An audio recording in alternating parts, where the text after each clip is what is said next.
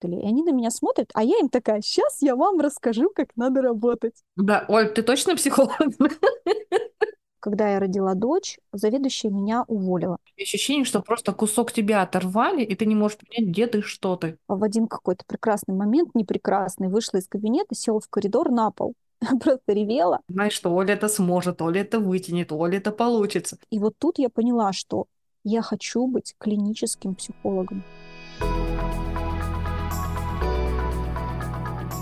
Привет-привет всем! Это девятый выпуск подкаста «Истории с точки Б», где я ее ведущая, Брянских Юля, и мои гости, которые приходят и рассказывают свою историю становления пути и профессиональной деятельности.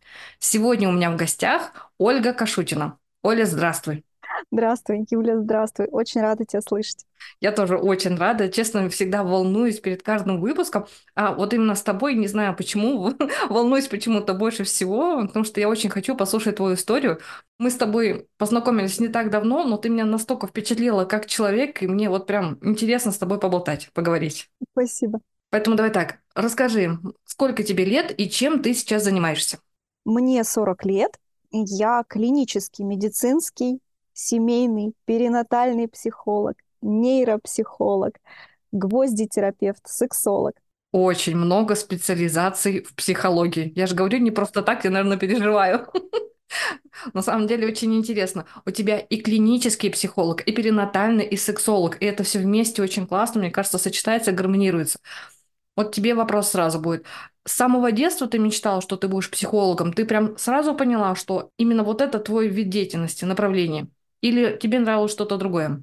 Нет, конечно. Я вообще даже не представляла в детстве, что есть такие люди, психологи. И на самом деле мечтала я быть а, как просто Мария швеей.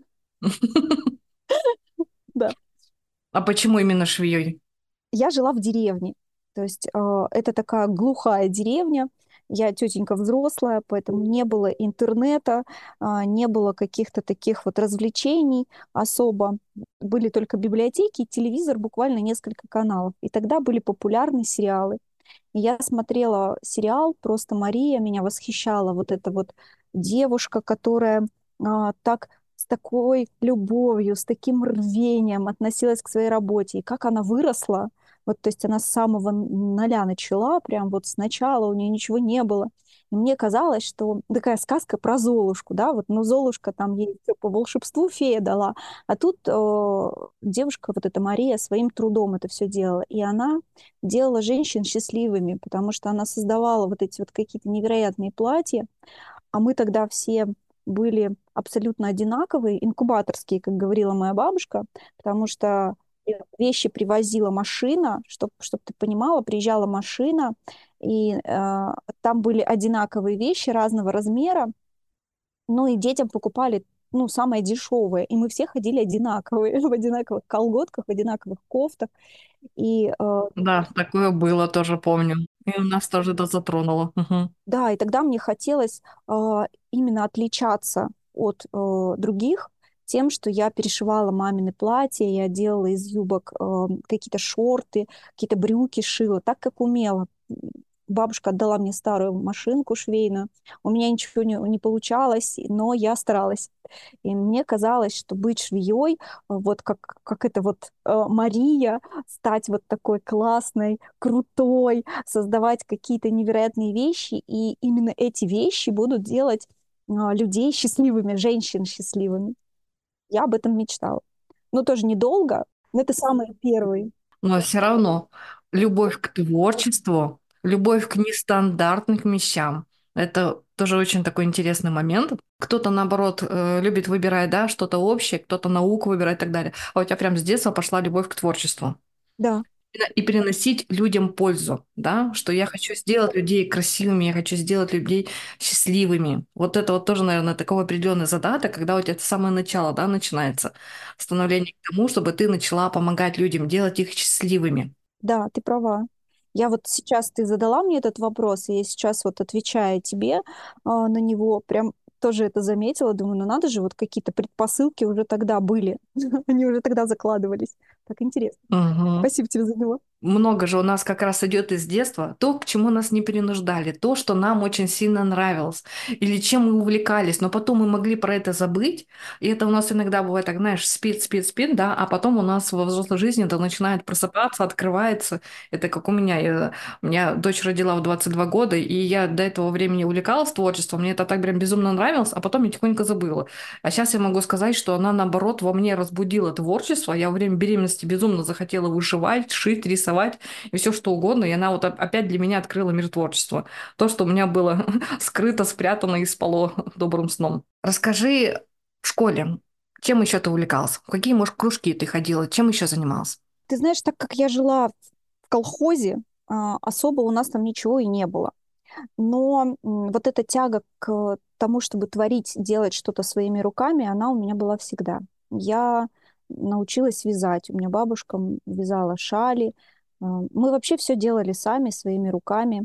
А, я пыталась ходить а, в музыкальную школу. Мы переезжали. Был такой период в моем детстве, когда мы жили в другом месте, и там была музыкальная школа, и я мечтала играть на пианино. Но учитель, педагог, она была очень консервативных взглядов, и когда она меня ударила по руке линейкой, больше я ходить не стала. Были попытки посещать какие-то танцевальные мероприятия, то есть какие-то там были кружки. А, у нас, а, у нас был ДК, Дом культуры, и там а, организовывали вот эти вот танцевальные какие-то кружки. Но я мистер дерево, у меня... Я была очень болезненным, маленьким таким ребенком, ну, в общем, такая доходяга. И э, у меня не получалось. Вот. А там нужно было быть активной, двигаться. И у меня все не складывалось. Вот. И поэтому в основном я находилась дома, я очень много читала, я прочитала практически всю библиотеку, которая у нас была uh-huh. в, в нашем Доме культуры, она была небольшой. Вот. Я читала книги, вязала крючком, а, делала всякие разные поделки, ну и занималась, конечно, домашним хозяйством на мне были всякие там цыплята, огород, вот такие. Вся малышня доставалась мне. Ну и на, самом деле, а, что интересно, потом уже, почему, а, почему пошло вот так развитие дальше, а, мое становление, я всегда возилась э, с малышами. То есть все соседские ребятишки были... я была предводителем, атаманом малышей. И мама все время смеялась надо мной и говорила, Оля, ну они же, они же малышня совсем, ну что ты с ними возишься? Вот. То есть вот э, э, руками что-то вязала, вязала крючком, а, писала какие-то истории, рассказы и читала, очень много читала. Угу. После школы куда ты решила поступать? А, вообще, на самом деле, а, это был страшный такой вопрос, потому что до а, поступления в школу, до поступления в институт по окончании школы в городе Челябинске я была всего два раза. Первый раз я была у своей тетушки в пять лет в гостях, а второй раз я была, мне было лет 14, и я лежала две недели в больнице. То есть, собственно, город для меня был чем-то таким непонятным, страшным. Но а, зимой, когда а, на каникулах приехала моя тетка из Челябинска, она говорит, слушай, я ходила, в... я мечтала о педагогическом. То есть я понимала, что раз я все время с малышами, то мне нужно поступать э, именно в педагогический, либо на учителя начальных классов и преподавать, э, либо в, дет... в детском саду работать. И э, приехала моя тетя, и она говорит, слушай, я съездила в педагогический институт, и там э, было такое большое объявление, что набирают группу логопевтов, она сказала так. Я такая думаю, что логопед, кто эти вообще люди, что это такое, я вообще не понимала. Но она все, она говорит, я все узнала, я все, все разузнала. В общем, ты поступаешь на логопеда. Я думаю, ну ладно, кто такие логопеды? Вот. Единственное, что я знала о логопедах, это какой-то старый фильм, где мужчина пришел к девочке, и он говорит, значит, такой, «А, девочка, скажи Иба. Она говорит, селедка. И я думаю, боже, что я буду там делать? Как это вообще? Вот, интернета же не было, и вот я приехала в Челябинск на подготовительные курсы сразу после окончания школы а, я посмотрела институт, он мне показался таким большим каким-то замком, дворцом, он был таким красивым, огромным, вот эти колонны, а, какие-то люди ходят, там вообще что-то что невероятно глобальное, вообще Как мощное. из другого мира. Вообще, да, для меня это был дворец. Дворец, который а, наполнен какими-то странными запахами, волшебством, какими-то серьезными людьми. Все такие что-то ходят деловые. И я такая в носочках, в босоножках, бе- белые носочки с кружавчиками. Такая девочка пришла и с, с двумя хвостиками. Ну, в общем, короче, для меня это было волшебство. И э, прежде чем поступать, там было собеседование, я зашла, и сидела женщина а, за столом. Она говорит, ну садись, она мне дает а, бумажку, а, распечатанный формат А4, и на ней крупными буквами написано какое-то стихотворение и скороговорка. И она мне говорит, прочитай. Я читаю, она говорит, слушай, как здорово, ты занималась где-то? Я говорю, нет, я от рождения такая. Она смеется, откуда ты такая от рождения? Ну, я рассказала, откуда я приехала, она смеется, и она говорит, а почему ты решила поступать на логопеда? Я говорю, если честно, я даже логопеда ни одного в жизни живого не видела. Так она смеялась, она говорит, слушай, ну у тебя хорошо с речью, давай тебе удачи на экзаменах. Э, Сделала пометку, она говорит, можешь меня даже потрогать, вот живой логопед. Вот, вот так вот я а, влюбилась в логопедов, а, понимая, меня восторгало, что эти люди помогают людям говорить. То есть а, для меня говорить это, ну, я в 7 месяцев начала разговаривать, и достаточно чисто. И как вот осел в мультфильме про Шрека, все могу, все могу, молчать не могу. Вот это про меня. Мне папа всегда говорил, вот она как в 7 месяцев открыла рот, так закрыть его Так и не закрывается. Да, да, и мне казалось, что это нечто среднее между медициной а, и, и обычными людьми. Потому что у меня мама работала в больнице, и меня очень любили вот эти бабулечки все. Ну, это отдельная история. Я зарабатывала деньги с 14 лет, и все мне пророчили медицинский. Но я себя считала не очень умной, химия мне вообще не давалась, поэтому я понимала, что а, если биологию я сдам с легкостью, то химию я не потяну, ну вот вообще от слова совсем никак. Ты говоришь, с 14 лет ты начала работать. Почему именно с 14 начала? Что тебя сподвигло именно начать работать? Ну, там было много факторов. Это были 90-е годы, такой да- даже там а, девя- 97-й год, ближе к 2000-м, и мы жили в деревне, и, естественно, очень много хотелось и много не моглось. И мне хотелось помочь маме в больнице, то есть я ей помогала, приходила туда, мне было это все интересно. И о, у меня всегда был очень такой гибкий ум, такая предпринимательская какая-то жилка. Мой папа был лесничим, и э, зимой продавались елочки, то есть э, привозилось определенное количество елочек, и эти елки стояли у нас во дворе, и люди приходили, им нужно было выписать квитанцию, а, ну не квитанцию, а такую бумажку, что он эту елку не срубил сам, а он ее купил у лесничего, и э, забрать денежку, ну, там какие-то копеечки. Вот. И я помогала отцу, потому что все время быть дома у него не получалось. И, конечно же, мы вот вовлекались. То есть мы вовлекались во все, что делали родители. То есть мама там получала, мама работала в больнице и некоторое время работала в аптеке. То есть аптечный пункт. Ей привозили лекарства. Разложить по полочкам, все инвентаризировать, а, что-то как-то там навести какой-то порядок.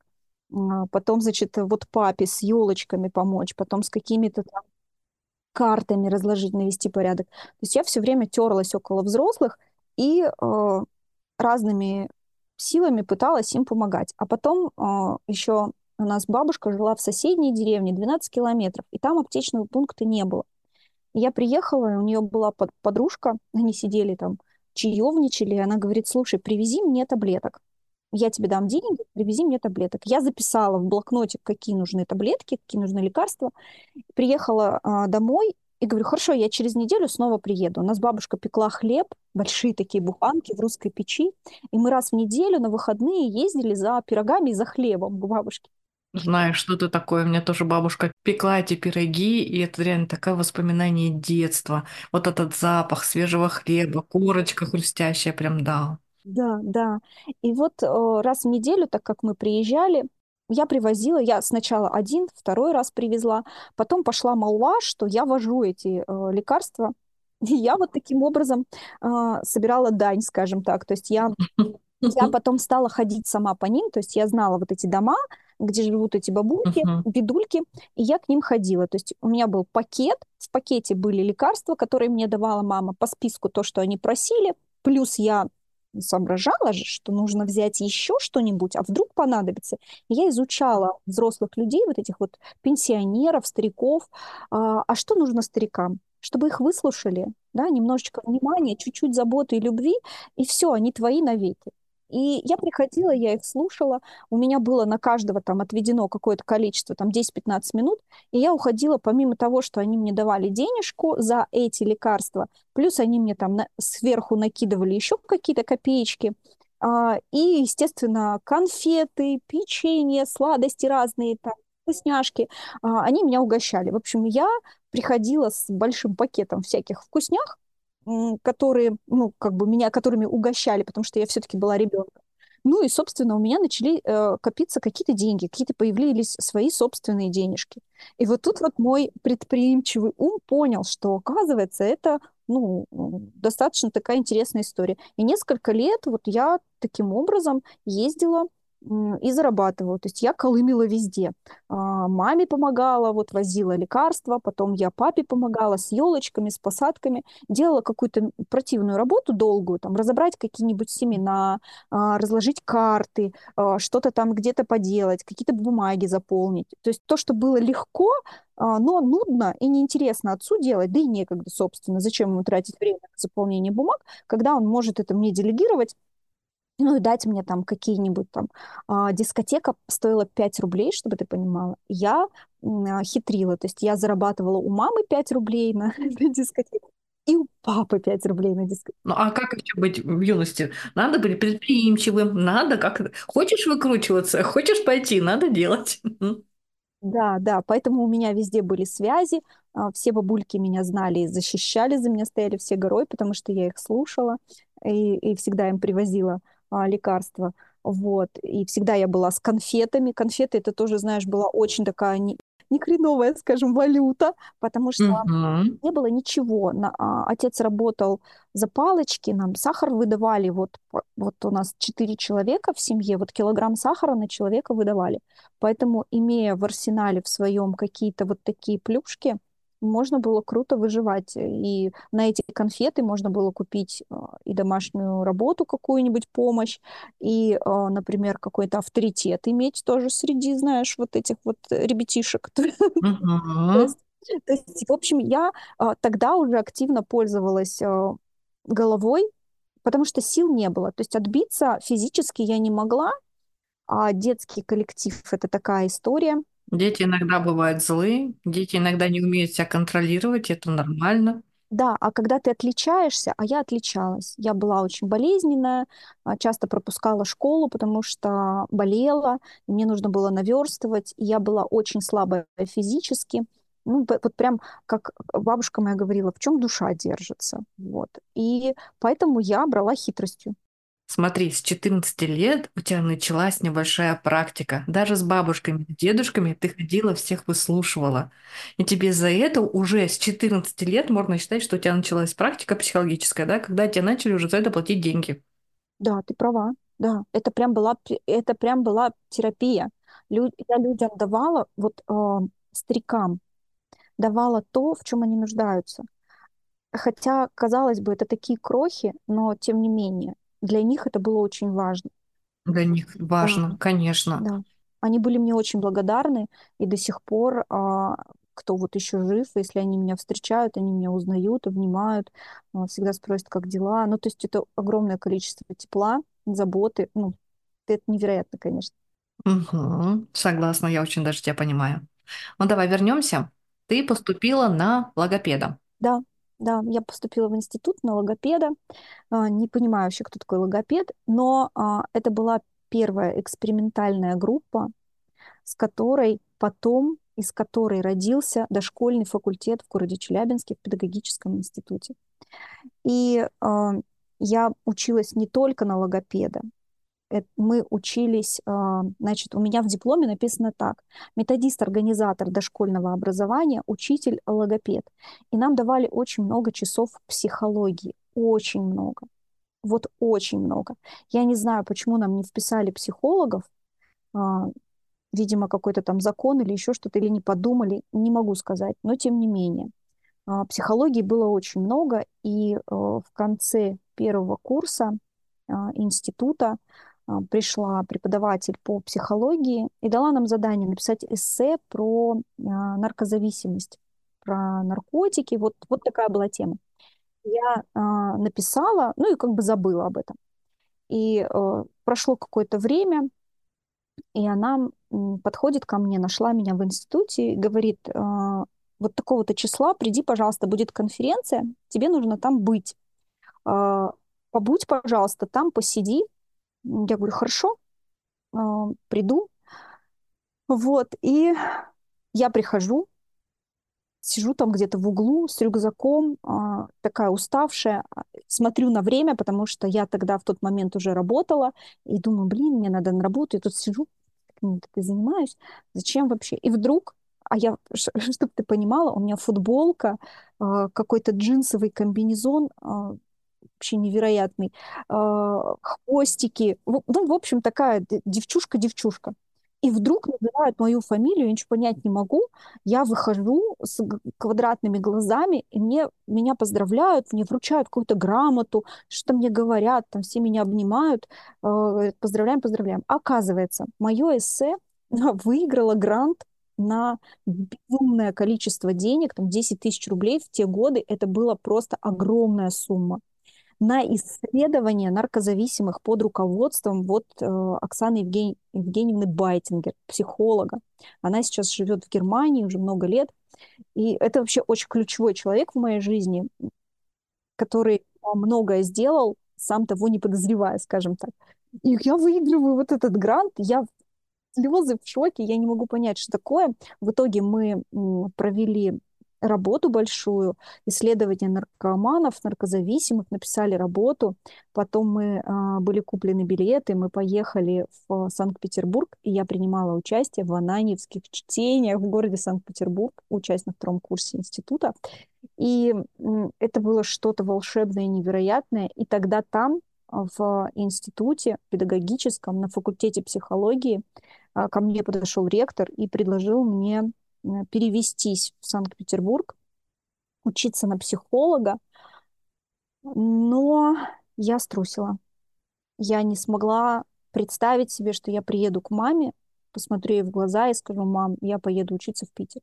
Мне было очень страшно, потому что я Челябинска-то боялась. А там еще город больше, там еще крупнее, конечно. Санкт-Петербург, психологи, господи, такие страшные умные люди. Я сидела на этой конференции, слушала, но это была очень а, знаковая поездка.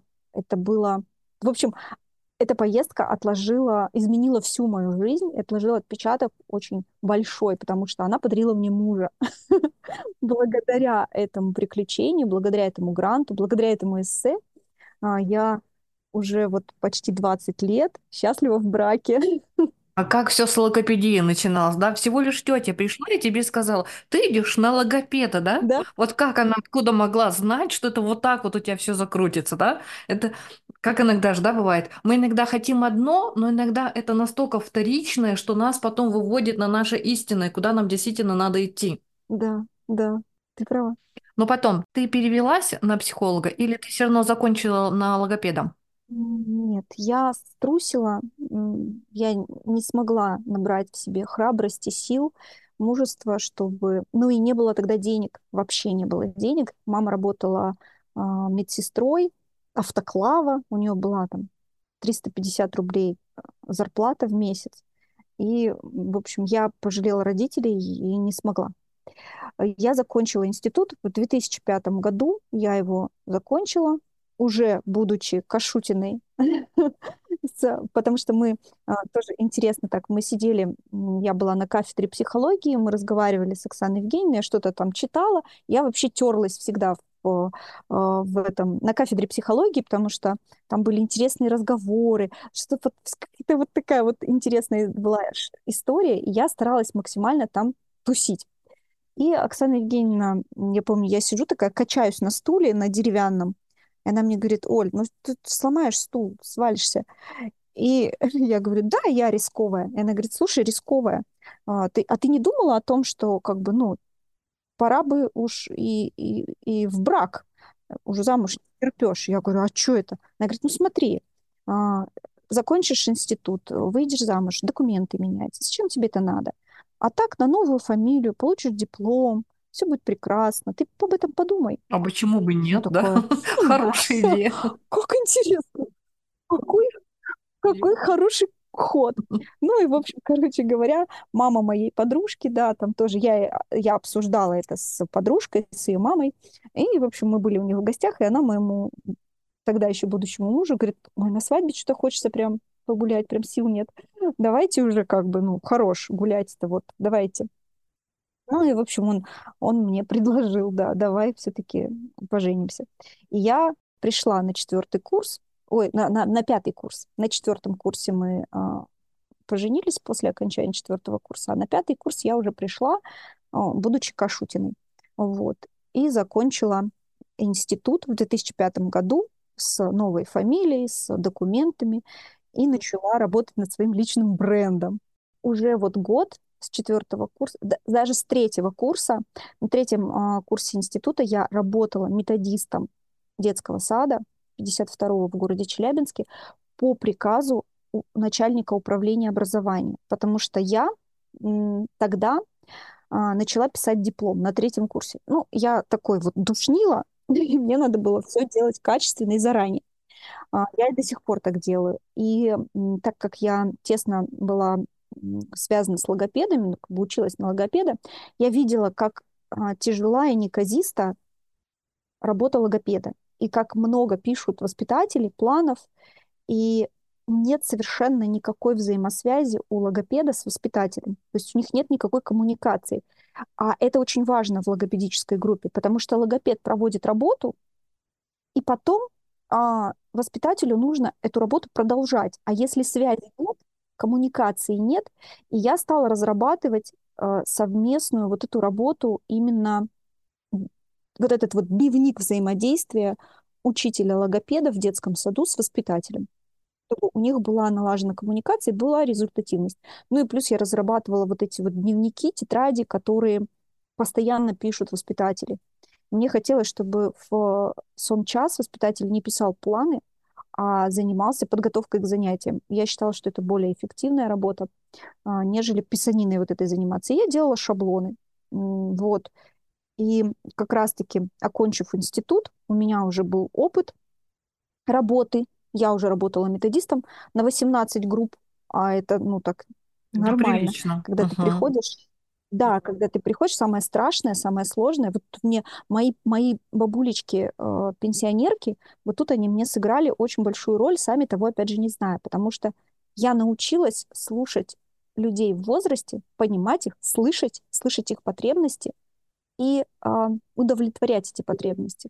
Потому что когда я приходила на педсовет, ну, представляешь, я девчонка uh-huh. третьего института, третий курс института, третий курс, сопля, сопля. И сидят тетеньки, воспитатели с опытом по 30 лет, по 35 лет.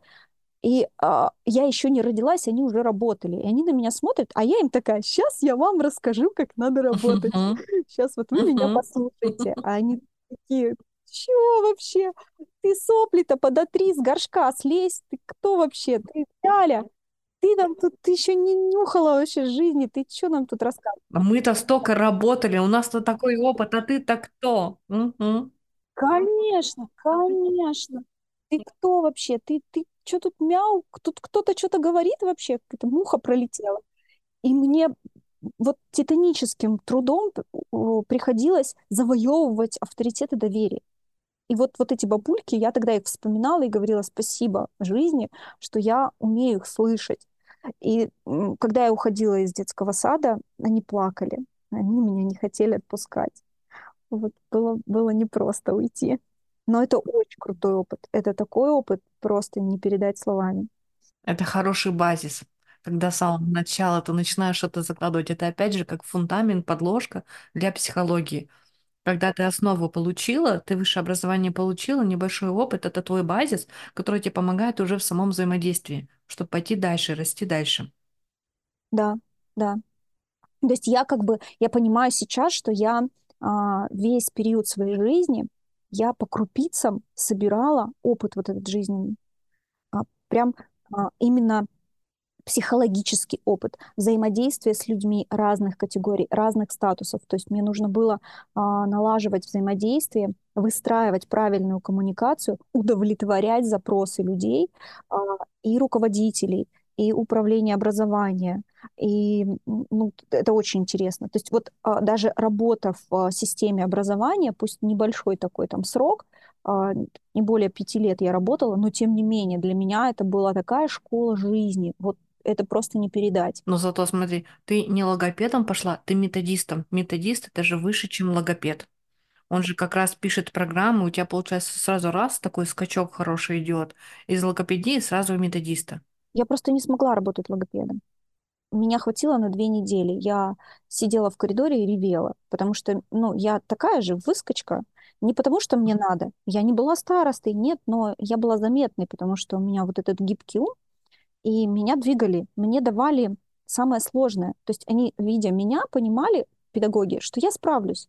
И когда мне давали вот детей умственно отсталых, с гиперсоливацией, ДЦПшников, аутистов, и, и, и я не смогла. Я не смогла. Я просто в один какой-то прекрасный момент, непрекрасный, вышла из кабинета, села в коридор на пол просто ревела и говорила, я никогда больше этого делать не буду. Я не хочу это видеть, это не мое, мое сердце разрывается, не могла видеть этих детей. Я просто ушла, я сдалась. А, я понимаю, что, может быть, это, ну, не могу сказать, что это слабость или трусость, но мне было настолько больно видеть вот, вот этих детей. Мне все могут работать со сложными детьми. Это больно, это тяжело видеть, это чужая травма, это чужая боль, это переживание родителей. Они совсем не так реагируют, как другие родители других детей, да, как бы тут немножко вообще совсем по-другому. Иногда там родители вообще детей отказываются, там только бабушки воспитывают, либо тети там воспитывают и пытаются хоть как-то как бы немножко, понимая, что человек, он не достигнет каких-то высот, но хотя бы хоть какой-то базис, чтобы он научился немножко говорить, научился сам себя обслуживать.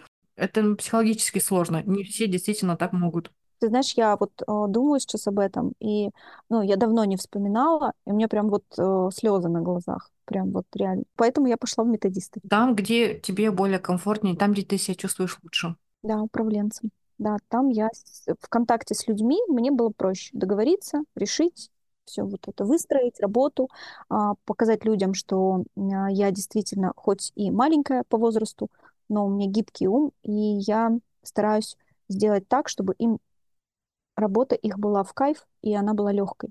То есть а, упростить там, где это возможно, и освободить время для более интересных занятий. И вот воспитатели это очень сильно ценили, да. Вот этим, этим я и взяла их. Любовь.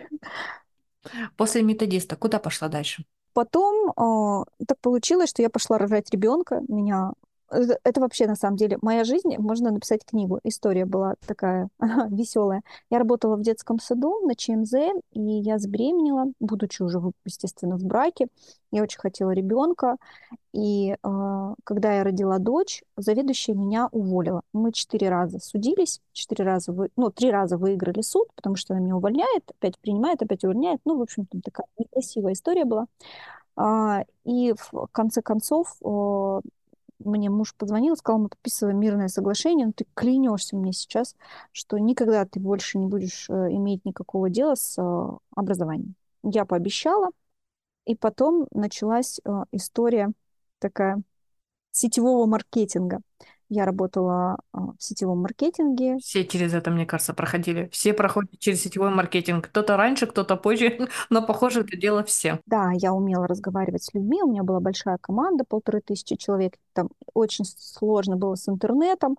А, вот эти коробки, вот эти вот все семинары какие-то, вот, вот эти вот у нас есть система, мы вас выведем там это. Я сорвала там куш, я заработала деньги. На эти деньги я получила права. Потом я заработала деньги, и я решила, что, ну, как бы несерьезно заниматься вот этим. Ну, то есть, в смысле, я вот так и буду таскать, как бы, ну, и пока я была в декрете, вроде это было, ну, нормально. И э, я села и подумала, что, ну, как бы это несерьезно. Ну, то есть, в смысле, я училась в институте, для чего? Я достигала таких результатов, чтобы что, коробки таскать с косметикой? Ну, это смешно. И я э, решила пойти в бизнес. Я открыла хобби-клуб «Кудесница». Это было очень смешно. Вот, у меня был свой хобби-клуб «Кудесница». А сразу вопрос, почему именно хобби-клуб? Это опять же тоже отголосок идет от детства, что ты любила творчество, повязать, пошить, повышивать и так далее. Это было очень близко тебе. Да, я это понимала, я вязала, я увлекалась, я делала косметику ручной работы, мыло варила, Мгм. вот это мне все нравится, декупаж, вот это вот вся вот история. Причем, так как я методист, я понимала, что делать а, самостоятельно, вот преподавать это, ну, мне не очень интересно, мне интереснее все это организовывать. Я находила разных рукодельниц, которые владеют э, в совершенстве каким-то одним делом. Кто-то вот из полимерной глины лепит. Вот а, Виктория была там такая замечательная девочка, интересная. А, там, например, а, была девушка, которая занималась именно непосредственно декупажем. Была девушка, которая там, допустим, мыло варит, еще что-то. И я их всех собирала и находила им людей, которых они обучали. Вот. До сих пор мы очень близко дружим с девчонками, которые тогда в 2014 году пришли ко мне вот в этот хобби-клуб. Там мы вот это все безобразие делали, э, рукоблудничали. А, я собирала, как раз-таки тогда я собирала беременяшек, потому что ну, мне эти люди были понятны, я этот путь только что прошла, плюс я дошкольник, да, я очень много, у нас даже педиатрия была в институте, чтобы, чтобы ты понимала, педиатрия. Поэтому мне вот эти вот мамочки беременные, будущие мамочки, и мамочки, которые вот с детками уже маленькими, они мне были понятны. Э, я с ними говорила на одном языке.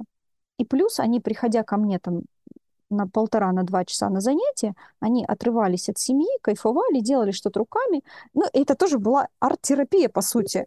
Сейчас я это понимаю. Да-да-да, это еще одна такая задаток психологии, да. Арт-терапевтические такие вот посиделки пили чай, угу. разговаривали, они раскрывались, они мне рассказывали очень много вещей, и они получали то же самое, что и те мои любимые а, старички, с которых я начала. То есть они получали принятие тотальное, понимание, они получали заботу. И я их принимала такими, какие они есть. Я им говорила, это нормально. Вот то, что ты чувствуешь, это нормально. Азы психологического вот этого вот а, образования, которое я получила в институте, более тысячи часов там было психологии, они как раз-таки работали на меня. Вот. И тут в легкой такой вот форме, в формате а, рукоделия мы а, разговаривали, и они приобретали какие-то новые навыки, им это нравилось, они там вязали пинеточки, салфеточки, а, декорировали какие-то там досочки, вещи, дарили это потом, это вот мыло мы делали, мы собирали там прям большие праздники, но это было здорово. Но и тоже сейчас я опять же понимаю, насколько это было терапевтично для людей, которые ко мне приходили. В основном, ну, не в основном, это были женщины. Вот тоже, тоже такая психологическая работа, опять же. Да, психологическая это также это комьюнити, которое тебя поддерживает, где ты занимаешься творчеством, где ты расслабляешься, где ты такая, какая ты есть, и тебя еще поддерживают и тоже говорят, что у тебя все хорошо получается. Да, да, они меня очень круто мотивировали. Угу. Как долго у тебя этот клуб просуществовал? А, он просуществовал не очень долго, около года. Причем а, так все на Новый год прям разрушилось. У меня был договор с помещением, что они не будут мне поднимать арендную плату. Мгм. И так получилось, что а, у меня не стало бабушки, я уезжала, меня не было, там две недели я не появлялась. И я прихожу, а у меня в дверях а, бумажка свернутая, что поднимаем арендную плату на там, 50%. Ого, на 50. Для меня это была существенная сумма, потому что, ну, я там, что там, 200 рублей, 300 рублей занятие а, стоило, и э, не так много денег было, потому что нужно покупать было материалы, а все это тоже было не просто достать, и все это было дорого.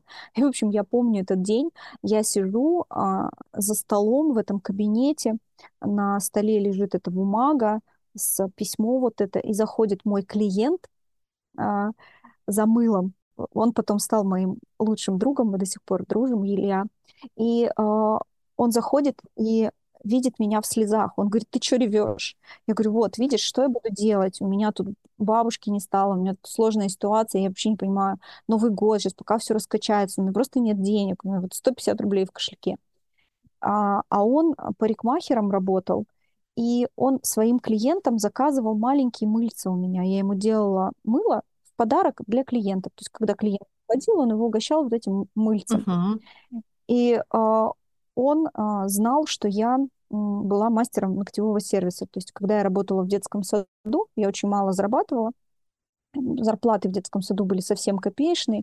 И чтобы хоть как-то выжить и снимать квартиру, а, мне приходилось подрабатывать. Я отучилась на мастера ногтевого сервиса, и я при- принимала людей. И он знал об этом. И он мне говорит, давай объединим усилия вместе и откроем парикмахерскую. Я говорю, Илья, какая парикмахер? Ты вообще о чем ты? Проснись, подожди. 150 рублей. Я ему открываю кошелек, бросаю эти 150 рублей на стол. Я говорю, ты смеешься? Он говорит, нет, у нас все получится. И в феврале мы открыли салон красоты, кудесница, где был мой хобби-клуб, где а, была парикмахерская. Мы сделали сами ремонт за месяц в помещении, где жили бомжи, в подвале. И вот с этого подвала все началось. 15 лет своей жизни я отдала бьюти-индустрии. Я отучилась на парикмахера впоследствии, и я стала чемпионом, а, достаточно серьезным инструктором, преподавателем ногтевого сервиса. И даже если сегодня, сейчас я захочу принять участие в конкурсе как мастер ногтевого сервиса, мне нельзя выступать ни в Екатеринбурге, ни в Челябинске, ни в каком-либо другом городе, только за Ого. Россию выходить. У меня. Коробки с кубками, с дипломами, с медалями, с сертификатами. Да, Оль, ты точно психолог? Да, да. А еще у меня по всей России армия учениц, а, которые открывали салоны красоты, и сейчас успешные мастера, ногтевики, которыми я бесконечно горжусь, люблю. У нас, если что, есть рубрика «Мы передаем привет». Может, другу передать привет. Мы передаем привет, да.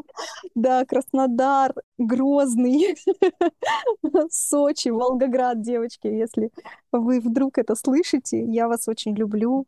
Наташа, там Надя, Леночка, замечательные девочки. Их много, а, очень, а, в разных городах. Волгоград тоже там прекрасные мастера. Максана чудесная, замечательная. В общем, я вас очень люблю всех, я про вас помню, и целовашки вам, обнимашки.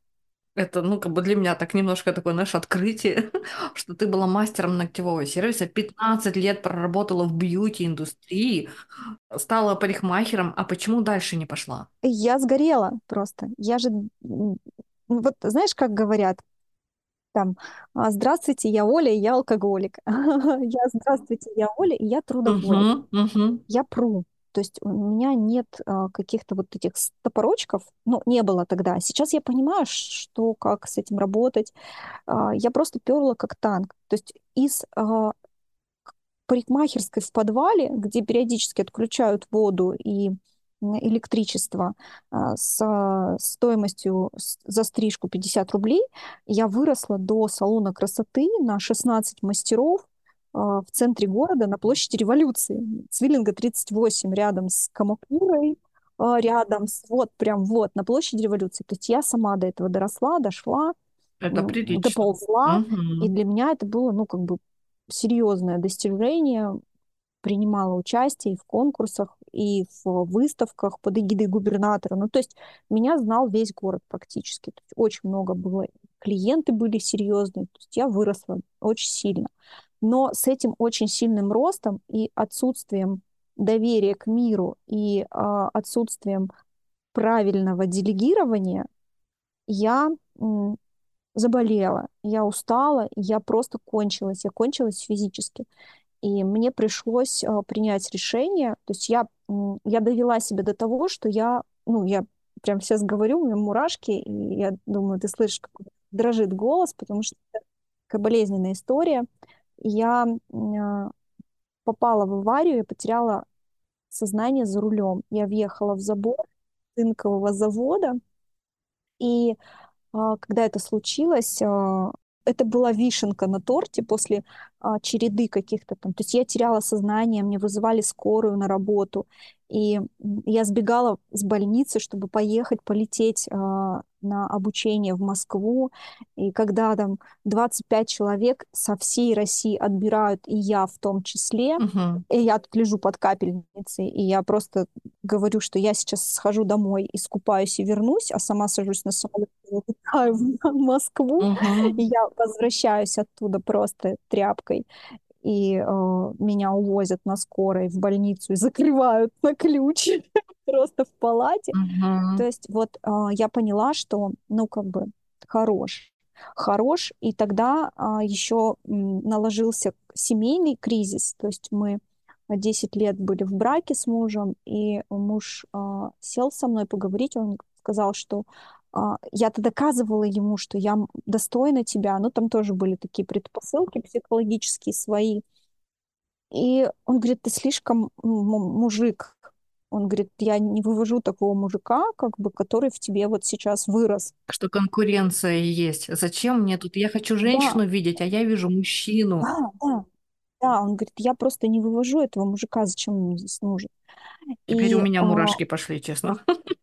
я тогда, ты знаешь, а, мы с ним поговорили, и я ночью залезла на антресоли, достала коробку с тетрадками из института, достала книжки, а мы когда с ананьевских чтений вернулись, у нас, вот чтобы ты понимала, мы провели исследования, мы слетали в Питер, мы там жили в Питере на эти деньги вдвоем с мужем, э, будущим тогда еще. Мы вернулись обратно, и у нас остались деньги, мы пошли в, ма- в магазин книжный, мы не могли потратить их ни на что себе забрать, могли только купить книги, и мы купили книг по психологии, там очень много.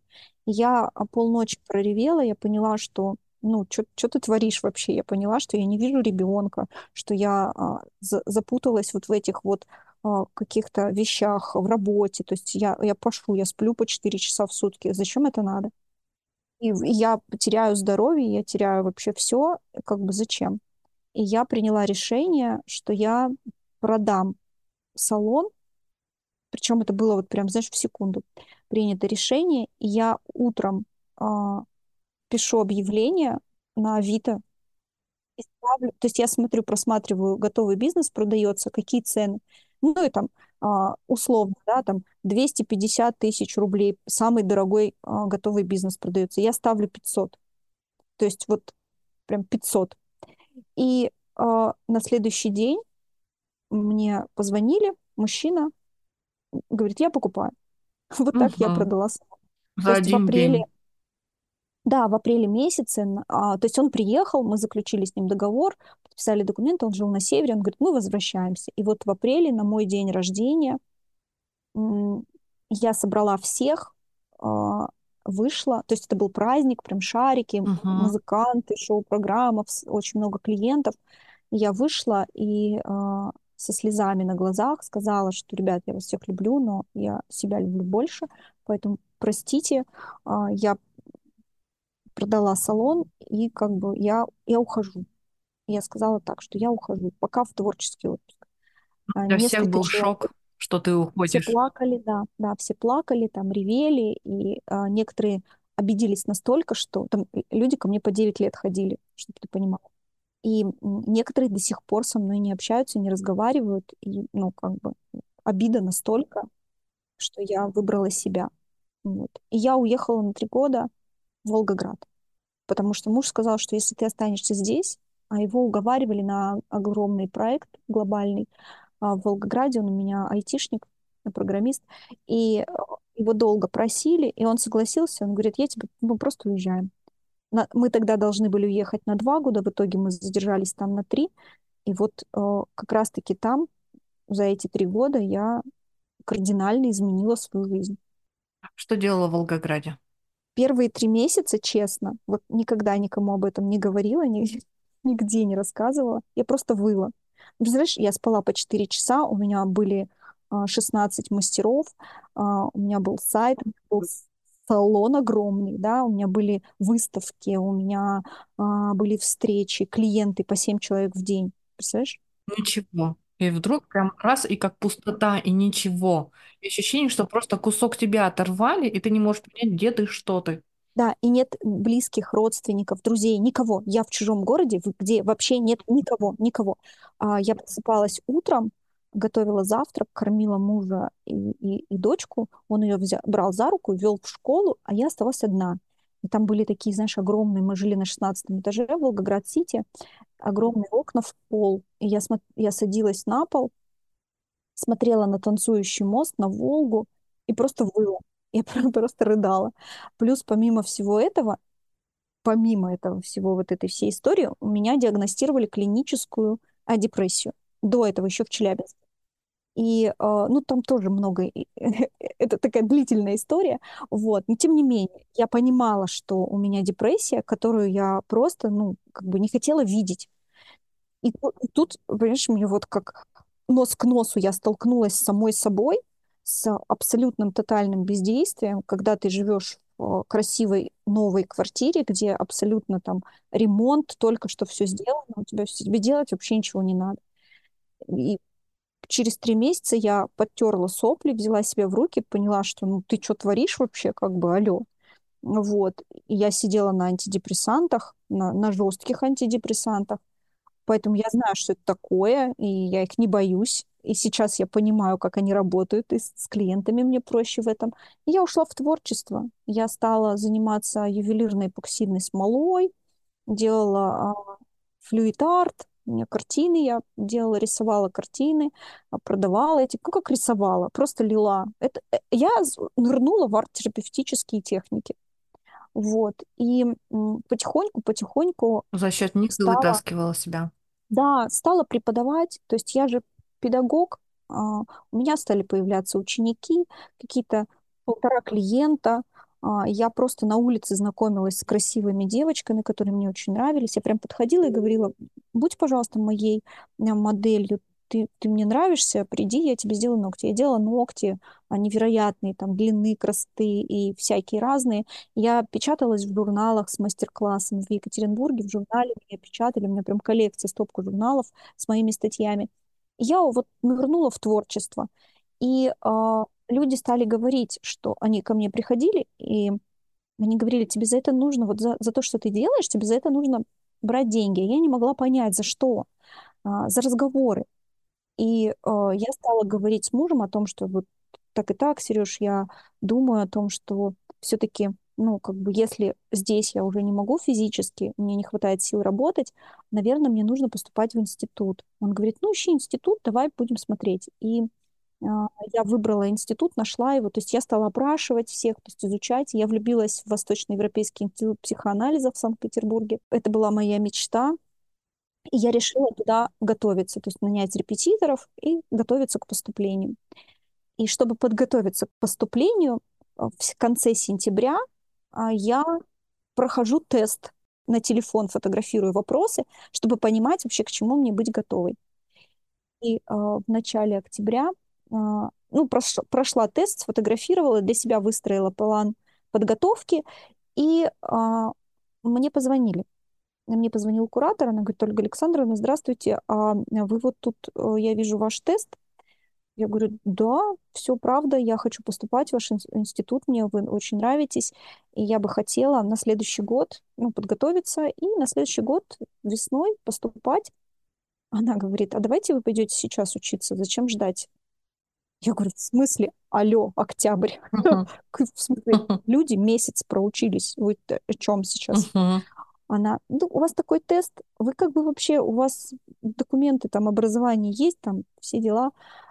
Я говорю, я даже по деньгам не рассчитывала, ну, как бы у меня даже сбережений нет, я как-то, ну, это. А да не страшно, вот вы, говорит, сколько можете внести? Вы хоть сколько? Давайте уже учиться, потому что, ну, как бы то, что я вижу, вам нужно учиться. Я говорю, можно я хотя бы с мужем поговорю сегодня вечером? Она говорит, да-да, давайте я вам перезвоню завтра во второй половине дня. Приходит муж домой, я ему, значит, тарелочку борща, сажусь, он на меня смотрит, говорит, так, Мгм. что натворила, признавайся. Я говорю, Сереж, я случайно, я не специально. Он говорит, что? Что, я готов. Я говорю, я в в институт не, нечаянно поступила. Он говорит, как? Ну могла? Ну, вот, вот. Я говорю, ну вот так вышло. Прости. Ну что, иди учись. И с институтом была тоже такая забавная история, потому что она мне перезвонила, я говорю, да, да, хорошо, мне выслали документы, я сделала копию, заверила у нотариуса. Я ей выслала копию документов, просто фото. Она говорит, а вы подтвердите, что это ваши документы? Она когда увидела часы, часы психологии, педиатрии, она говорит, что, что это такое? Я говорю, ну вот экспериментальная первая группа, вот так было. Вот. И мне открыли доступ к обучающей платформе, и я должна была а, летать в Питер, а, сдавать Снова Питер. сессии.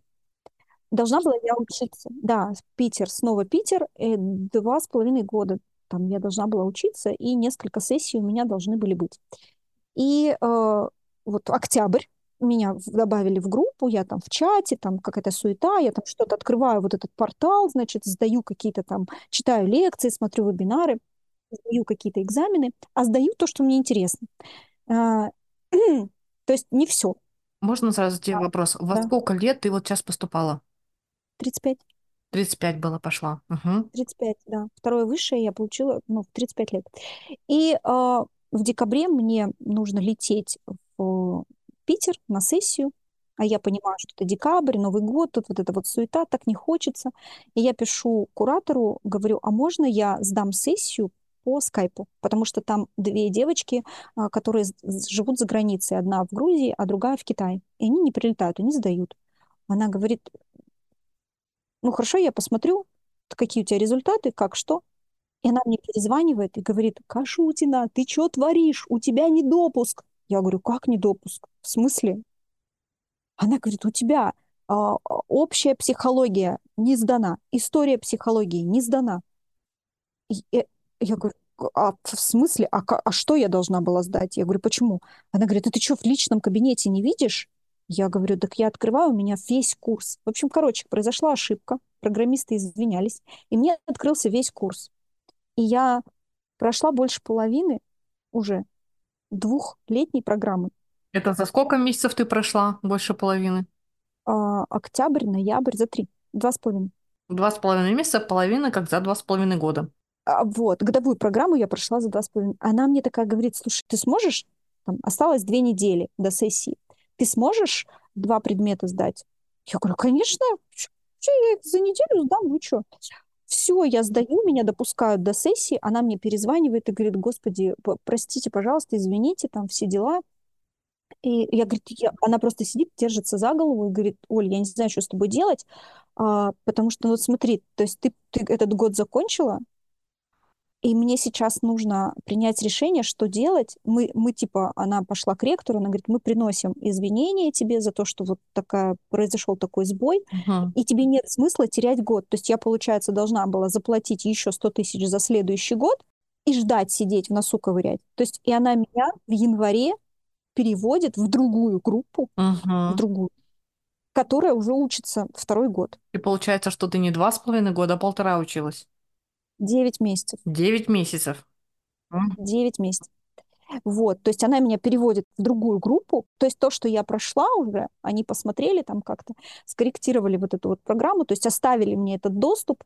И я, получается, на следующий год, в июле, я полетела в Питер сдавать ГОСы, защищать диплом и получать диплом. И, и все. И Прикольно. я закончила институт вот так, случайно, тоже за год. Да, какое у тебя было первое психологическое образование? На кого закончила? Я психолог-консультант. Восточноевропейский институт психоанализа. а, И в дипломе у меня написано психолог-консультант. Вот. Это база. Это база, с чего все начинают. В январе куратор мне сказала, что ты начинаешь консультировать. Если ты не начинаешь проводить консультации, я тебе не ставлю зачет. И я тогда за 200 рублей проводила консультации я на форумах с мамочками, в женских форумах размещала объявления и проводила консультации под запись, под транскрибацию а, с, вот с мамочками за 200 рублей. Вот такая вот у меня история. То есть, получается, с а, декабря, даже не, не с января, даже с декабря 2018 года я начала практику психолога. Еще не имея диплома, но уже у меня часы а, консультаций уже пошли тикать. Дальше потом куда пошла? Вот ты получила первое психолог-консультант. Как, знаешь, тоже многие люди не знают, что это то же самое практически как врач, да, получают 6 лет лечебное дело, отучились, стали терапевтами, а дальше это идет уже узкая специализация. Да, Кто да. куда выбирает, куда идет. Вот ты отучился на психолога-консультанта. Угу. Потом куда ты пошла? Я пошла консультировать, я пошла работать. И когда я начала работать, когда ко мне стали приходить живые реальные люди с а, реальными запросами, я интуитивно, это сейчас уже будучи наставником, имея три высших образования, да, я уже сейчас понимаю, что я тогда действовала очень интуитивно, по наитию. Когда стали приходить люди, я отталкивалась от тех запросов, которые они приносят. И в основном это были семейные отношения. И тут я себя чувствовала как рыба в воде, потому что я свои семейные отношения выстроила, проработала, и мне это давалось легко. И я понимала тогда, что мне нужно не шиваться. Ну, то есть я из пушки по воробьям. Я для кого? Я кто? Я стала задавать себе вопрос, а кто я такая? Ну вот я психолог-консультант. И что, психолог? Угу. Кто это вообще? Психолог куда? А еще я, мне очень здорово помогла психодемия, потому что я там случайно, опять же, не случайно выиграла три месяца обучения в летней школе психодемии. И как раз-таки там вот эти вот практики-мастодонты, которые уже, ну, как бы уже ведут практику достаточно длительно, они стали говорить о том, что, ну, как бы, ребят, надо прибиваться. То есть очень много направлений, и вот мне гештальт, терапия, психоанализ, там вот когнитивно-поведенческая терапия, телесно-ориентированная, ну, вот эта вот вся история. Мне очень нравится а, КПТ, когнитивно-поведенческая терапия. И вот тогда я стала понимать, что быть просто психологом, ну, это как терапевт, ты лечишь все. А чем уже твоя ниша, тем ты круче спец. Ну, то есть я понимала, что мне нужно разбираться, то есть сужать вот эту вот историю. И э, я пошла учиться на семейного психолога. И э, когда я подала документы э, в институт на семейную психологию, ко мне пришла девушка, она, она ко мне уже ходила, ходила она ко мне больше трех месяцев, и мы не могли вытащить из нее, ну, то есть у нее была серьезная травма. Сейчас я уже могу об этом рассказывать, ну, как бы я не называя имен. А, на консультации мы выявляем, выясняем, она вспоминает, что у нее было насилие, и насилие было сексуального характера от а, дедушки. Ее родной дедушка ее насиловал. И, а, я ей говорю, милая моя, хорошая, родная, ну я, я не могу, моей компетенции недостаточно. Я не сексолог. И она мне говорит, я уезжаю в отпуск на месяц, меня не будет месяц, поступай на сексолога, учись. Ты будешь меня... Она говорит, я не пойду больше никому. Ты меня четыре месяца распаковывала, чтобы это достать. Я даже ну, как бы, я не смогу открыться. То есть мне тратить еще 4-5 месяцев для того, чтобы привыкнуть еще и к сексологу? Ты сейчас серьезно? И я как бы, э, понимая это, подаю документы и поступаю одновременно на повышение квалификации по сексологии и семейной психологии. Я заканчиваю сначала сексолога, потому что это более короткий курс, и параллельно а, учусь, то есть я параллельно учусь сразу в двух направлениях. Семейная психология и сексология. Вот, и а, получив удостоверение специалиста в области сексологии, а, и потом диплом семейного психолога, я эту девочку довела, и у нее а, проблема решилась. Вот так я сузилась, скажем. Смотри, вот ты тогда говорила, что когда ты закончила бьюти-сферу, когда ты сидела в депрессии три месяца, когда тебе было тогда настолько тяжело и была полная опустошенность, вот ты закончила, на психолога-консультанта, ты получила повышение квалификации, семейный психолог и сексолог. Насколько ты себя начала ощущать по-другому? Какие у тебя были чувства до этого и какие чувства были вот именно на этот момент? Ну, это были совершенно разные люди, я тебе хочу сказать. Тут даже не про чувства. Это были абсолютно разные люди с разным мышлением, с разным восприятием мира, с разной жизненной парадигмой. То есть, когда я была в э, депрессии, когда мне было тяжело, я, а, у меня были сбиты ориентиры. Я вообще не понимала, чего я хочу, куда я хочу, а, как я хочу, почему вообще, что происходит. То есть, э, и когда я определилась, когда я получила образование психолога, да, то есть я, во-первых, у меня появился вектор, у меня появилась опора. Я, ну, понимаешь, я горела вот этим. Мне было это интересно, и я понимала, что это та отдушина, где я могу помогать и себе, и другим. Очень часто я сталкиваюсь с таким, что говорят, вот, все психологи, они сами идут в психологию, чтобы свои там травмы а, залечить и решить свои проблемы. Не совсем могу с этим согласиться, потому что я сама нахожусь в терапии с 2001 года.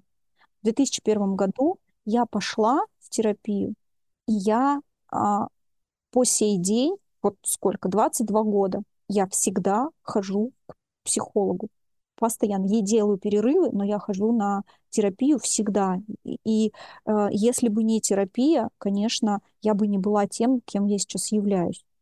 И психология, знание, понимание психики, знание, понимание в области психологии, они мне э, здорово помогли понимать мир. Саму себя я поняла, когда закончила вот с бизнесом, когда а, вылила себя в творчество, когда я определилась, что я хочу быть психологом, и я себя там увидела. То есть это, знаешь, как, как будто бы знаешь всю жизнь что-то, не можешь это нащупать, ты ходишь как будто бы вокруг, да, и вдруг ты раз... Вроде что-то рядом есть, да, они могут понять, что. И вдруг раз инсайт, вот оно, вот он. Это как найти клад, понимаешь? То есть ты открываешь вот этот сундук, и там вот это, или когда ты маленький, приезжаешь там к бабушке, и э, у тебя есть коробка с сокровищами, да, там какие-то стеклышки, э, какие-то там монетки, какие-то там бусинки, какие-то твои рисуночки, записочки, и ты эту, эту коробочку, эту шкатулочку где-то прячешь на чердаке, и потом проходит 30 лет, и ты взрослая тетенька, э, которая уже много-много лет, ты залезаешь на этот чердак, и вдруг случайно находишь эту шкатулку, открываешь ее, и такая бабах, и на тебя вдруг вот это вот падает э, воспоминание, сознание, понимание. Вот у меня тогда это было так. То есть, когда я а, окунулась в сферу психологии, я наконец-то поняла, что я очень длинным, тернистым, очень извилистым, таким непростым путем сюда шла, шла прям сюда. То есть вот э, все, все мои дорожки, тропиночки, какими бы я ни топтала, ни ходила, э, они все меня вели в психологию, так или иначе чтобы не заворачивало. И в самом начале, да, когда тебя тетя привела в логопедию, потом тебе же предложили сами, что пойдем переходить на психологию, поехать в Питер, но тогда была не готова. И сколько тебе надо было шишек собрать, сколько надо было вот этого всего пройти, чтобы получить более железную волю, и именно стать тем, который ты есть сейчас. Да, это на самом деле вот этот вот мой непростой путь, Конечно, если, ну, как бы все поднимать, мы так по верхам прошлись, вот этот путь, он мне сейчас помогает очень сильно. Я настолько рада тому, что это было в моей жизни, что я сейчас могу э, доставать из людей и не бояться никаких вообще вопросов.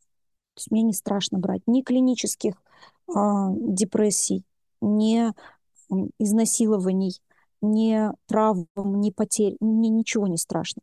Я берусь за любой случай, который, ну, в моей компетенции, а, даже те случаи, от которых отказываются коллеги, то есть кого отправляют к психиатрам.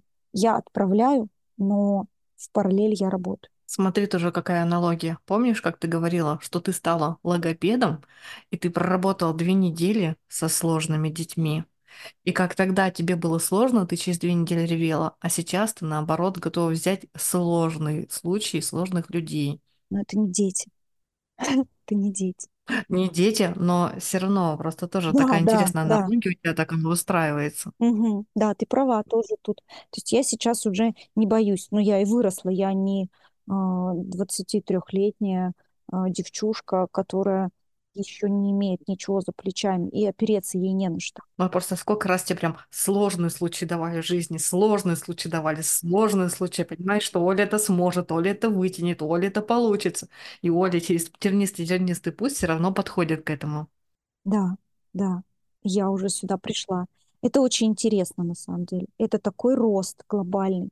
Это такое а, внутреннее становление. Знаешь, как, как закалялась сталь. Вот это прям про меня. Согласна.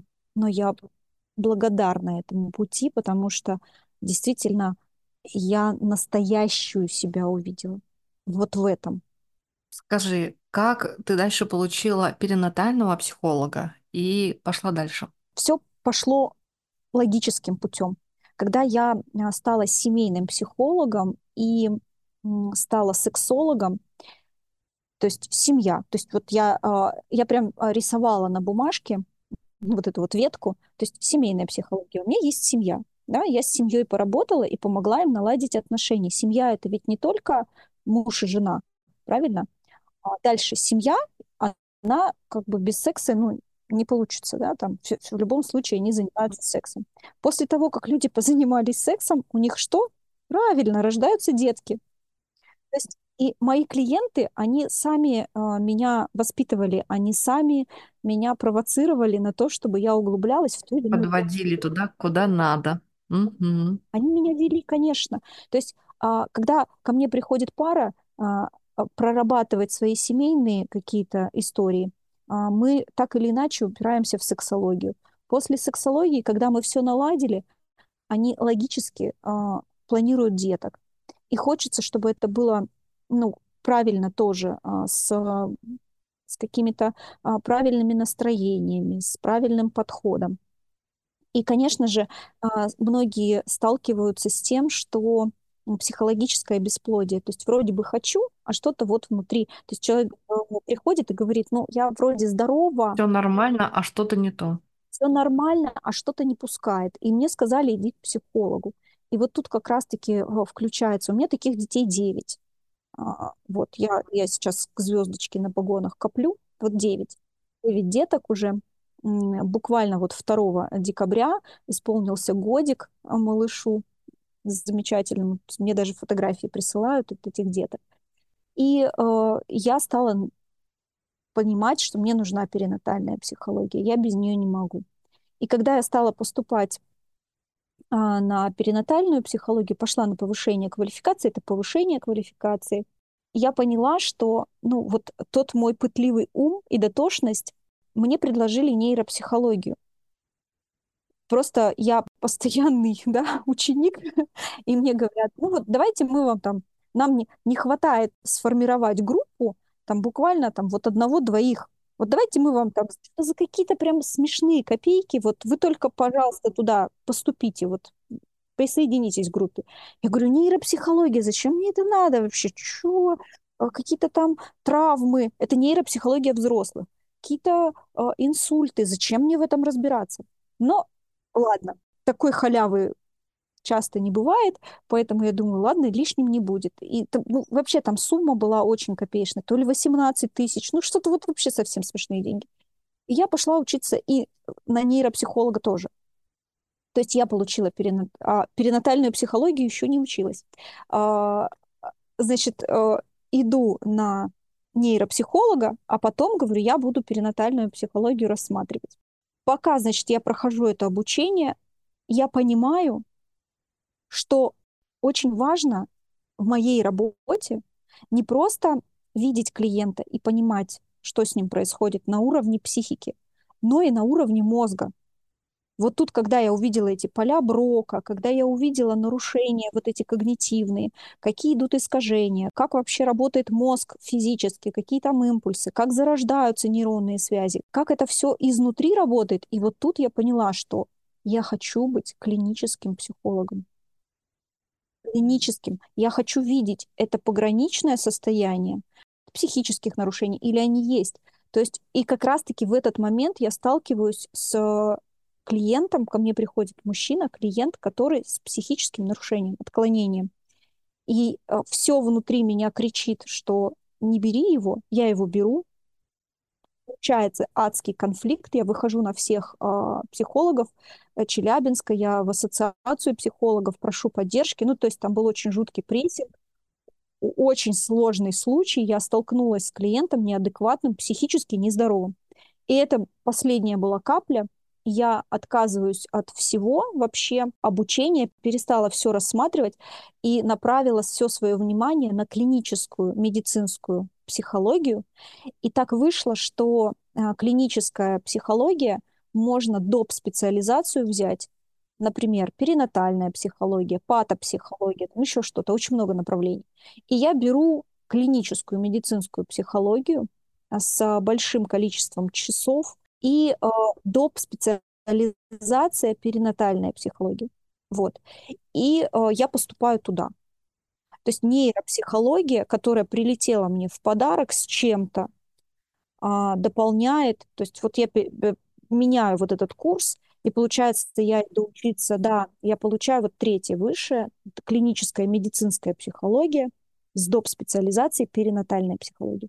И я становлюсь теперь уже семейным психологом. Ну, то есть психолог-консультант, я его как бы просто уже не упоминаю, а, есть и есть, это база. То есть семейный психолог, перинатальный психолог, клинический, медицинский, специалист в области сексологии, панических атак, эксперт по семейным кризисам, разводам и конфликтам. Это, ну, это, это прям пачка, это прям пачка документов. Вот. И это все теперь вот э, в моей голове живет и дает мне возможность, ну, скажем так, подходить к человеку, к проблеме максимально комплексно. А у меня, честно, в голове это как букет цветов. Не знаю, у меня просто ассоциация что-то, знаешь, такой букет цветов, когда и каждый отдельный цветочек это отдельно разная специализация, но когда они смотрятся вместе, это очень красивый гармоничный букет. Но они, да, они, понимаешь, там есть логика. То есть это не просто разрозненные какие-то истории. То есть это логическая цепочка. То есть я пошла не вширь, скажем так, я не пошла распыляться, а я пошла в глубину. Каждое следующее обучение, оно дополняет предыдущие Углубляет, да, предыдущее, и углубляет его. То есть я больше разбираюсь в теме. То есть оно как пазлы, понимаешь? Вот каждое обучение, оно как пазлик соединяется в одну общую картинку.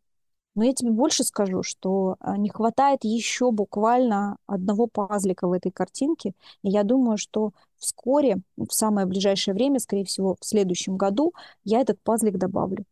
Вот ты меня немножко опередила, а сейчас хотела задать вопрос. Что ты видишь на будущее? Куда ты хочешь пойти учиться дальше? А, дальше я хочу а, гипноз. Меня очень покорил гипноз.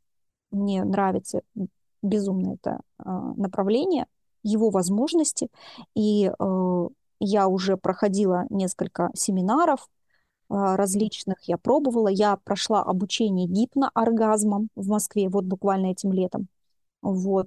И я увидела возможности гипноза, я его а, попробовала, получила результаты феноменальные, невероятные просто. И я настолько была впечатлена результатами, когда я с помощью двух сеансов гипноза а, решила проблему мигрений, а, сама того не подозревая неожиданно для себя, клиент в шоке тоже.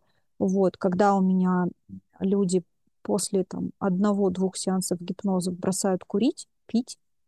Я не работаю с зависимостями, не хожу в эту тему, но тем не менее, оно само как-то вот так получилось. Само решается. Оно само, да. Это что-то где-то наоборот, это э, как есть же курение, это же как бывает иногда вторичная, да, ситуация. Да, да, да. А есть да. какая-то первопричина, которую ее убираешь, и все остальное, как карточный домик, он рушится. И что-то начинает само убираться либо э, рушится то, что было, да, корень проблемы убирается, и все, держаться не на чем, либо э, приходит э, понимание, мотивация, которой нет. То есть создается вот это вот а, опорное, такой костылечек. У меня есть клиенты, которые называют меня костылечком, потому что на меня можно опереться.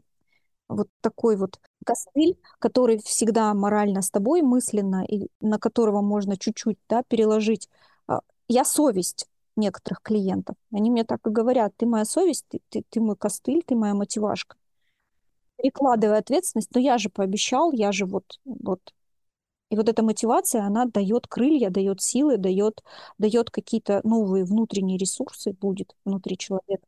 Человек, сам того не подозревая, вроде бы сваливая это на меня, а, внутри себя достает, поднимает вот эти вот необходимые ему а, ресурсы для того, чтобы достичь определенных целей. Будь то новая работа, а, выход на новый уровень дохода. У меня люди открывают салоны красоты, люди увольняются с работы, люди, вот буквально вчера я поздравляла своего клиента со свадьбой. То есть люди делают шаги, то есть просто толчок, точка опоры. Дайте мне точку опоры, и я переверну мир. Вот это делают мои клиенты. Без, конечно, без этой базы, которую я получила, это ну, не, было бы невозможно.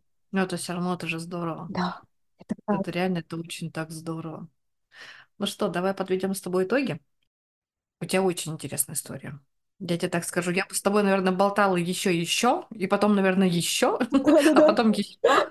Да. У тебя очень интересная история, и вот тоже именно как складывается у тебя ситуация, насколько тебя люди сами, знаешь, вот у меня, знаешь, какая то в голове, когда я общаюсь, м, когда я беру интервью, у меня всегда разные какие-то картинки представляются про людей. И знаешь, вот есть такая игра, она у меня была в детстве, я не помню, когда нажимаешь, знаешь, на эти на кнопочки, а у тебя такие препятствия, и шарик металлический бежит.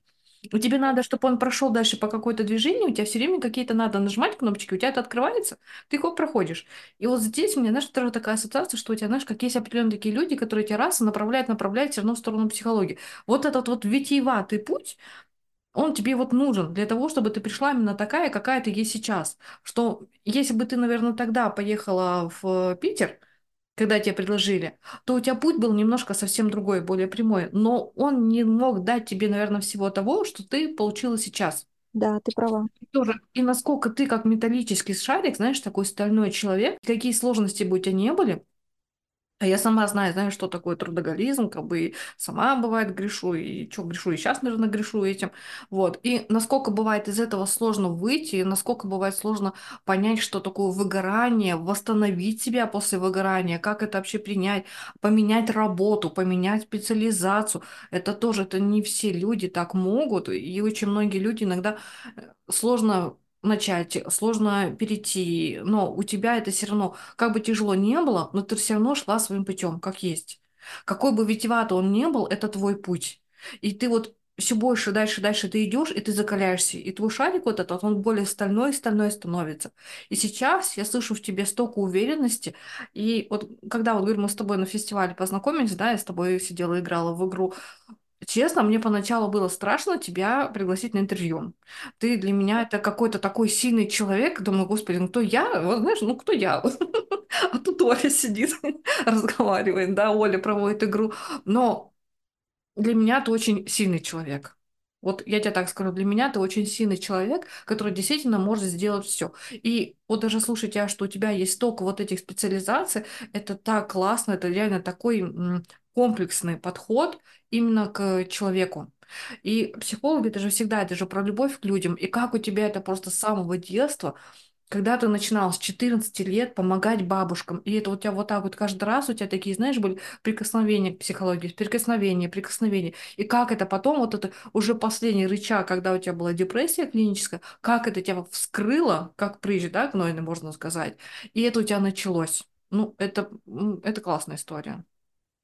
Спасибо. Спасибо большое. На самом деле я хочу сказать тебе, что даже самые большие и огромные медведи, внутри них бьется мягкое, живое сердце.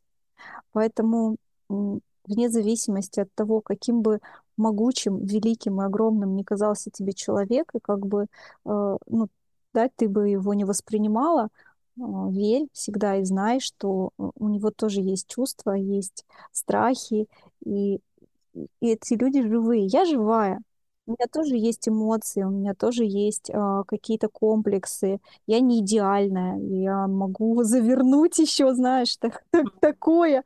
И я всегда об этом говорю. Я не идеальная, не большая и не страшная, я живая, уникальная, своеобразная, с, э, со своим набором каких-то вот, ам, скажем так, чувств, эмоций, э, комплексов, э, успехов, неудач, там, ошибок падений и, и побед. Но, тем не менее, я настоящая и живая, и не надо, не надо нас бояться. Я хочу тебе сказать огромное спасибо, потому что э, это настолько невероятно. Вот ты даже не представляешь, насколько терапевтично э, была эта беседа, насколько для меня это, наверное, тоже было важно вспомнить, вспомнить этот путь, пройти его снова. И э, я тебя благодарю за твой такт, за твое видение. Ты тоже, наверное, являешься каким-то важным винтиком в моем развитии, в том числе Очень даже может быть. Это я даже не сомневаюсь. Поэтому мне было настолько с тобой тепло и комфортно, что жаль, я не могу тебя сейчас обнять. При встрече мы обязательно это При сделаем. встрече обязательно, да. Что ты можешь пожелать слушателям? Пожелать единственное, самое важное, это помнить и знать, что ты — это и есть весь мир. Если тебя не будет, не будет мира, не будет ничего. То есть мы на самом деле, я, это центр Вселенной. Каждый человек уникален, удивителен. И будь собой. Люди проходят мимо, приходят и уходят. И все, что нас окружает, все конечно. И если ты на этой планете, если ты живешь эту жизнь, значит, это важно, нужно и ценно. Поэтому делай все, пообещай вот с этого мгновения, с этой секунды, а, пообещай самому себе, там, самой себе, что ты сделаешь все, что от тебя зависит, все, что в твоих силах, чтобы быть счастливым, быть счастливой, потому что а, счастливые глаза человека, смотрящие на мир, видят этот мир счастливым и делают его счастливым. Не стоит тратить жизнь на страдания, на слезы, на разочарование, на злость. Если чувствуешь, что что-то не так, очень много хороших специалистов, которые, я это по себе могу сказать, я сама хожу к психологам, не страшно, не больно. Иди и разговаривай, иди и меняй свою жизнь. Даже э, если э, клетку поместить питательный раствор и капнуть капельку э, кислоты, она будет двигаться в другую сторону. Ты не клетка, ты живой организм, у тебя есть интеллект. Двигайся в сторону своего счастья. И есть масса людей, которые могут тебе в этом помочь. Будьте счастливы. Ой, большое спасибо тебе. Я, наверное, знаешь, тоже хочу сказать, я обещаю. Я обещаю. Я буду стараться тоже Обещаю. быть лучше. Я обещаю. Мы будем вместе Да. Ну все, пока-пока. Пока-пока.